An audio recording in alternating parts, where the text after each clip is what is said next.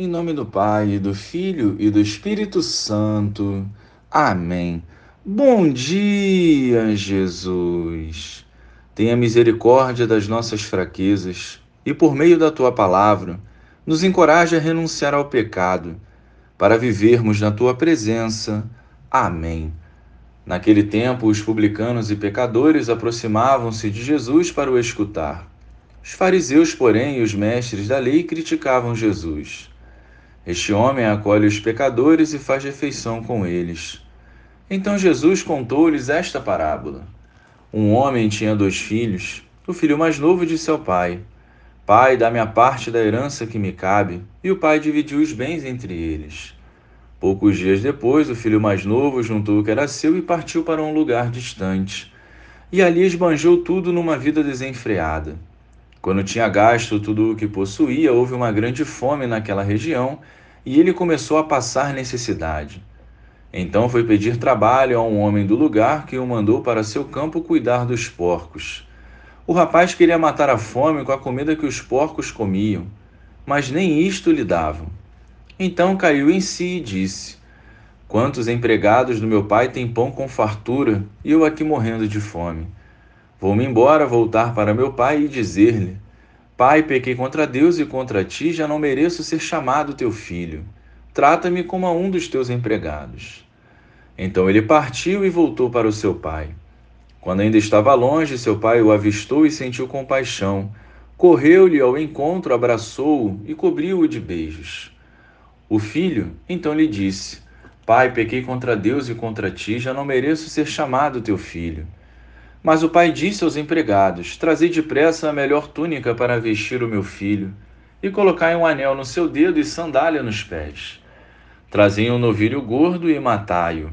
Vamos fazer um banquete, porque este meu filho estava morto e tornou a viver, estava perdido e foi encontrado. E começaram a festa. O filho mais velho estava no campo. Ao voltar, já perto de casa, ouviu música e barulho de dança. Então chamou um dos criados e perguntou o que estava acontecendo. O criado respondeu: É teu irmão que voltou. Teu pai matou o novilho gordo porque o recuperou com saúde. Mas ele ficou com raiva e não queria entrar. O pai saindo insistia com ele.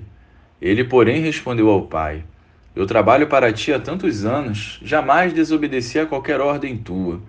E tu nunca me deste um cabrito para eu festejar com os meus amigos. Quando chegou este teu filho, que esbanjou teus bens com prostitutas, matas para ele um novilho cevado. Então o pai lhe disse: Filho, tu estás sempre comigo, e tudo que é meu é teu.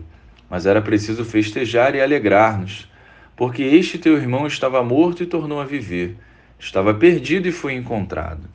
Louvado seja o nosso Senhor Jesus Cristo, para sempre seja louvado. Na parábola do filho pródigo, vemos que a misericórdia do Pai é transbordante, incondicional e se antecipa a qualquer justificativa do filho. O Pai espera, perdoa e dá novas vestes ao filho arrependido. Sem se importar com o passado, Deus deseja hoje nos ter por perto, para nos amar profundamente e nos devolver a dignidade de filhos que o pecado nos tira. Neste tempo quaresmal, somos chamados a olhar o nosso interior e reconhecer os nossos pecados. Mas não podemos parar nisso. É preciso a coragem de voltar ao Pai. Muitas vezes colocamos as pedras no caminho, quando Deus apenas nos espera voltar. A misericórdia é para todos, mas o perdão só recebe quem regressa ao Pai com um coração humilde e arrependido. Na confissão, na Eucaristia e na palavra, o Senhor se faz presente e nos espera para nos envolver com o seu amor e a sua misericórdia. Glória ao Pai, ao Filho e ao Espírito Santo, como era no princípio, agora e sempre. Amém.